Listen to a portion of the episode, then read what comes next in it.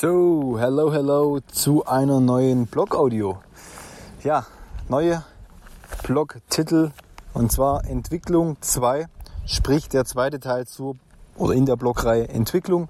Es geht um das Thema Evolution, es geht um Bakterien, es geht um Mitochondrien, es geht um Black Smoker, also Unterwassersee-Vulkane, also Vulkane am Grund des Ozeans.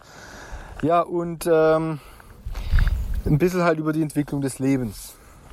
Die Wissenschaft sagt, das Universum ist heute 14 Milliarden Jahre alt und die Erde 4,5 Milliarden Jahre alt. Ähm, und in dieser Zeit hat sich natürlich extrem viel getan. Keiner weiß, was sich getan hat. Keiner weiß, wie das Leben sich genau entwickelt hat. Aber heute soll es ein bisschen darum gehen, auch mal ein bisschen, vielleicht auch eine andere Anschauung und Perspektive. Doch bis wir da hinkommen, einleiten noch ein paar Worte. Die Erde wie wir sie heute kennen, ja, so gab es sie eben nicht. Es gab immer wieder Temperaturschwankungen, es gab extreme Hitze und es gab extreme Kälte, gehört einfach dazu. Das heißt, äh, es hat eben lang gedauert, bis das mal so äh, eine Form angenommen hat, wie wir sie heute kennen. Ähm, das bringt uns zum einen zu dem Thema, okay, Umweltkatastrophen, weil wir ja immer wieder von Meteoriden sprechen, Asteroiden, also Umweltkatastrophen, ähm, das gleichzeitig auch damit in Verbindung gebracht wird. Ist das Leben vielleicht auch so entstanden? Kam Urinformation, also DNS, RNS, virale Information über Kometen, also außerirdische äh, Information über diese Mittel dann auf die Erde. Ja, ist ja ganz häufig ein Thema. Ähm, ich möchte das Ganze nicht so kompliziert machen, weil äh, die Wahrscheinlichkeit oder es sieht einfach nicht danach aus, dass es so stattgefunden hat, sondern äh, klar gab es Naturkatastrophen, klar gab es extrem viele Asteroiden und Meteoriden, aber ähm, es scheint eher, dass das Wasser eine sehr, sehr große Rolle gespielt hat und ähm, der Sauerstoff, wie als auch die, das Erdmagnetfeld und generell die kosmische und auch die Solar, also Sonnenstrahlung. Und ja, das ist mal kurz einleitend. Ich möchte also jetzt ein bisschen darstellen, wieso die Mitochondrien entstanden sind. Habe ich ja schon mal mit der, äh, im letzten Teil die Endosymbiose dargestellt. Ich möchte es jetzt ein bisschen in die Tiefe ausbauen. Äh, und dann natürlich wieder den, den Bogen zurück zu uns Menschen und der Gesundheit ziehen und finden. So, also fangen wir an. Im Grunde geht es ja darum, sich zu fragen, anwendungsorientiert zu fragen, was ist komplexes Leben? Wir wissen heute, dass sich komplexes Leben eben nur durch Energie entwickeln konnte. Das heißt, wir hatten irgendwann mal oder wir hatten zu Beginn erst einmal, klar, diese bakterienähnliche Tierchen. Wir hatten Mikroorganismen. Wenn wir jetzt das einfach machen, hatten wir irgendwann einzellige Eukaryonten. Die entstanden so, man, man geht davon aus, vor einer Milliarde Jahre. Und aus dieser einfachen, ja schon größeren Zelle ähm, entstanden dann komplexere Pflanzen, Tiere, Pilze, solche Dinge. Und vor 635 Millionen Jahren war zum Beispiel auch die Erde komplett bedeckt. Man spricht von einer Schneeballerde. Das sage ich jetzt einfach, dass wir mal wieder hören, dass das frühe Leben, einfaches Leben schon extremen Bedingungen ausgesetzt war. Wir müssen uns nur mal vorstellen, egal was da gelebt hat, es konnte überleben und zwar, an, und zwar extreme Bedingungen. Eiszeit, Schneeballerde, also globale Vereisung. Es war arschkalt. Und dann gab es natürlich auch Wandel. Es gab klimatische Wandel. Es gab Wärmezeiten. Es gab Hitzezeiten. Und Fakt ist natürlich, dass sich durch diese Veränderungen der Umwelt immer irgendwas getan hat. Ja, weil das Leben sich immer daran anpasste.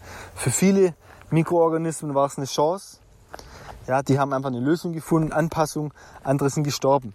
Klar. Und das soll jetzt nur mal so ein, großer, ein grober Überblick sein, weil wir wissen, vor 540 Millionen Jahren ist etwas Komisches passiert.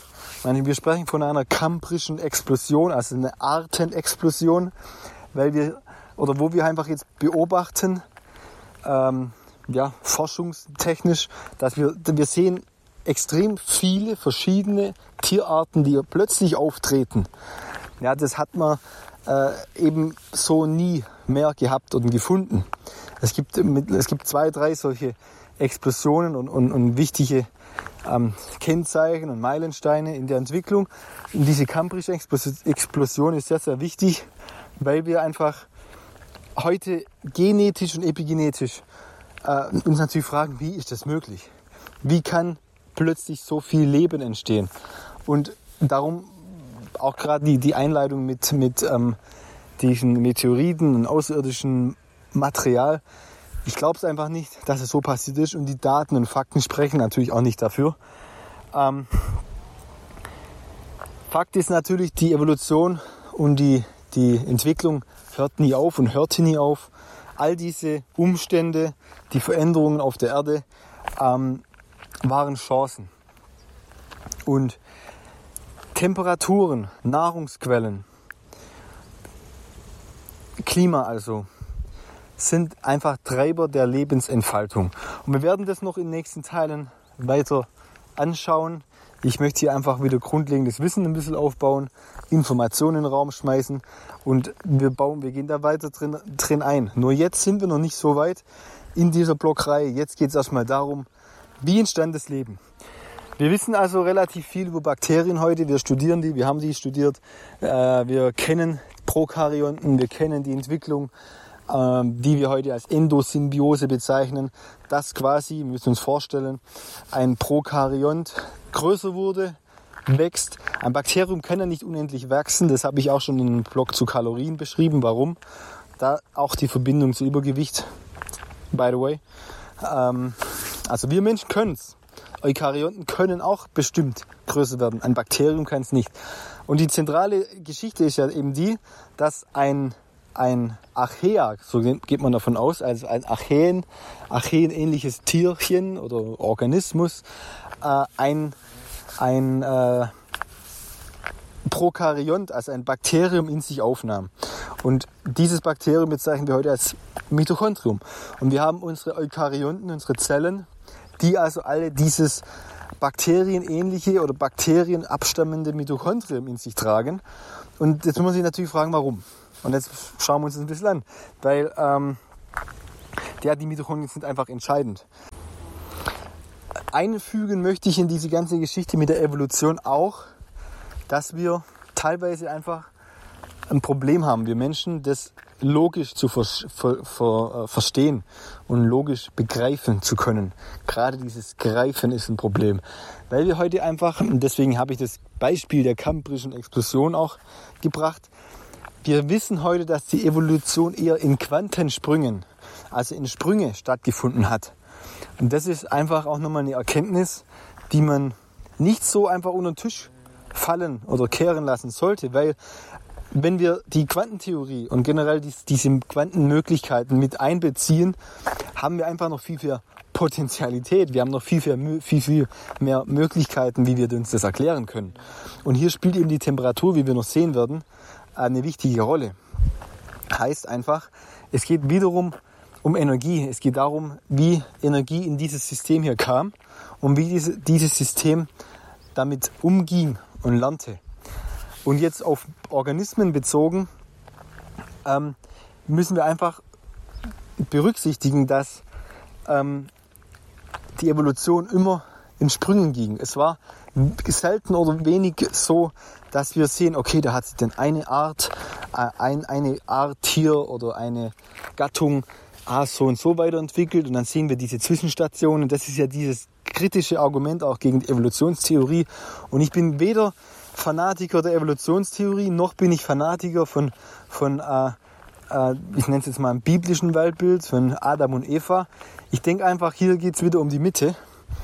Aber gerade diese Erkenntnis der Quantensprünge, und wenn wir das einfach mal die Quantengeschichte mit reinbringen, lässt halt viel Möglichkeit auch dafür da, für die Theorie, dass etwas in Sprüngen stattfindet, dass wir keine Übergänge brauchen.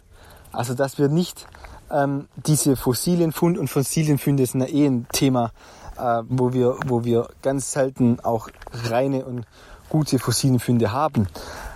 Egal, ich schweife hier ein bisschen ab, darüber habe ich gar nicht geschrieben. Das sind Sachen, die werde ich auch alle noch ein bisschen ausweiten in, in den Blogs. wichtig ist mir jetzt, dass wir mal kurz gemeinsam uns vorstellen, wir sind im Meer, wir sind im Ozean. Wir wissen, dass wir aus dem Wasser kommen. Wir wissen, dass das Leben im Wasser stattgefunden hat. Und Wasser ist sowieso ein so mega spannendes Thema, weil Wasser ist einfach nicht nur H2O. Wasser ist mega interessant. Und Wasser, Wasser ist eben die Verbindung dann auch zu Quanten, zu den Quantensprüngen irgendwo. Dazu kommen wir noch. Aber jetzt stellen wir uns vor, wir sind einfach jetzt Mikroorganismen und wir brauchen zu Beginn nicht mal Mikroorganismen. Wir haben jetzt einfach dieses, diese, diese Teilchen, nenne ich es jetzt einfach mal, im Wasser. Und wir stellen uns mal vor, dass wir, und wir haben diese Vulkane immer noch, Black Smoker, wir haben die unter Wasser. Das sind einfach Vulkane, die aktiv sind.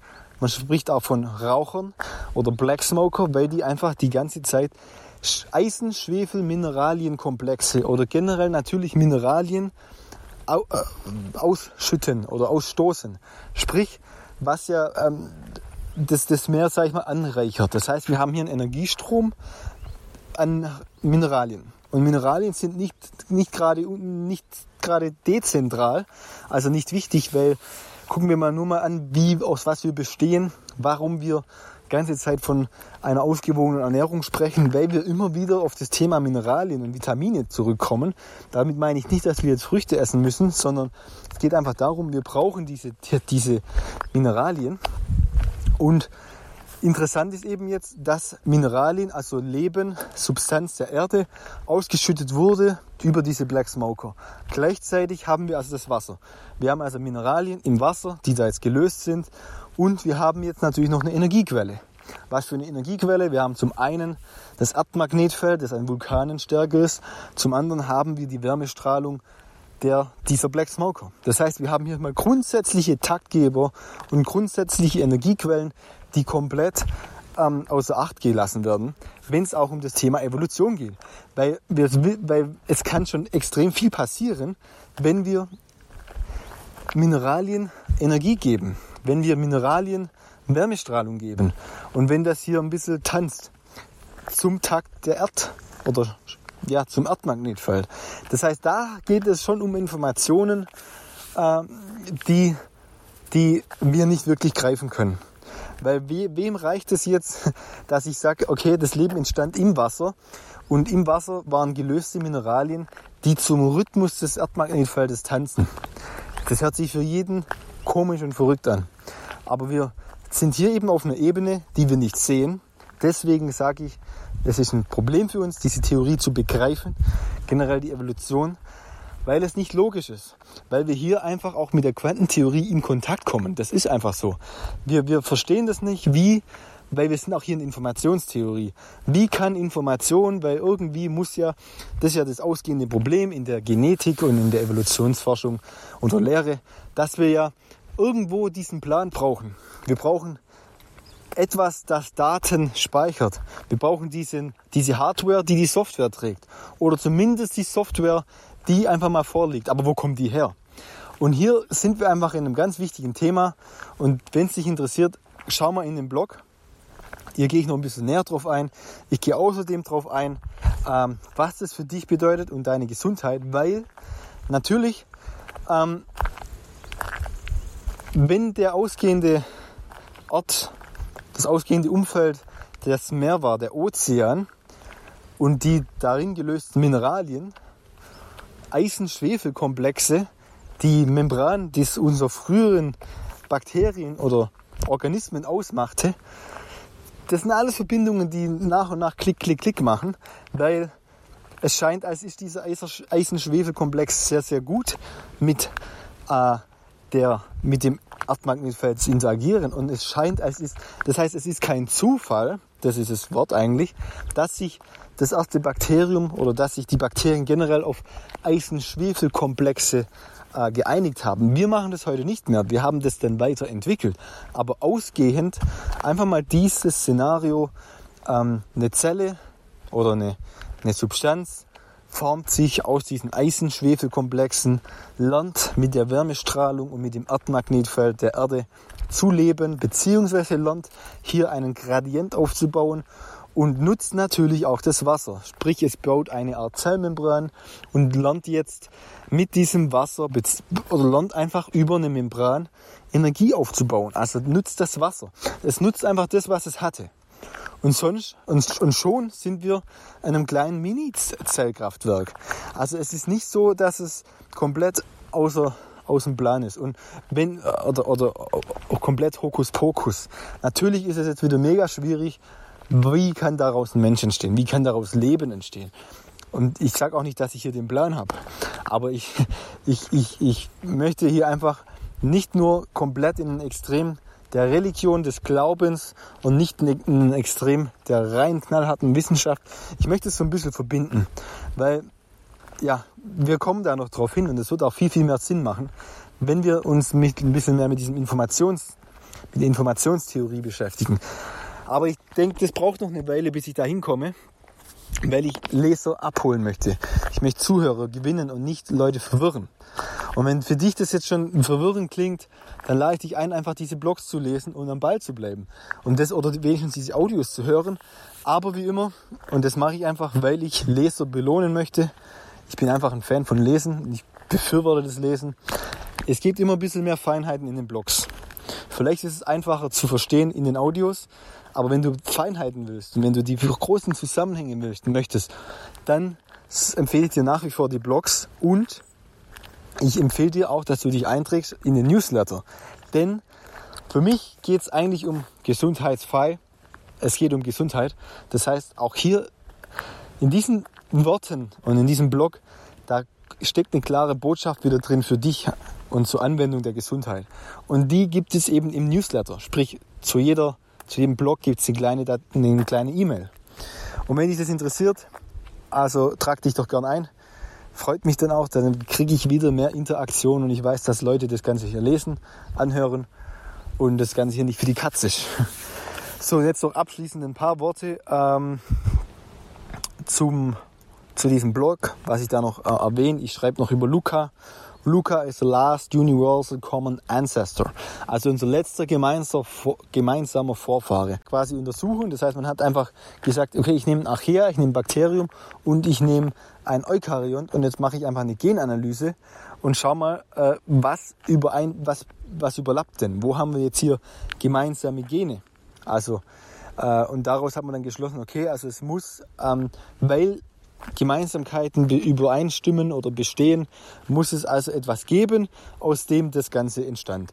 Und das nennt man Luca. Luca. Und dieser Luca, der zeichnet genau das aus, was ich oben beschrieben habe. Luca ist, ist etwas gewesen, das nicht Fermentation betrieben hat. Luca ist etwas gewesen, das keine oxidative Phosphorylierung äh, genutzt hat. Wer, wenn dir das jetzt komplette Fremdwörter sind, schau mal rein in Energiestoffwechsel, also in, die, in die Blockreihe Energiestoffwechsel. Und das ist sehr interessant, denn wir wissen zum einen, dass wenn keine Fermentation betrieben wurde und auch keine oxidative Phosphorylierung, die Frage natürlich, wie konnte dieses, dieses, dieses Teilchen überhaupt überleben? Weil ein Lebewesen braucht ja immer Energie. Und keine Fermentation keine oxidative Phosphorylierung. Es gab damals noch viel zu wenig Sauerstoff. Natürlich wäre es pos possible, ja, rein theoretisch, aber, und hier kommen wir wieder zum Thema Wasser und zu dem, was ich gerade gesagt habe.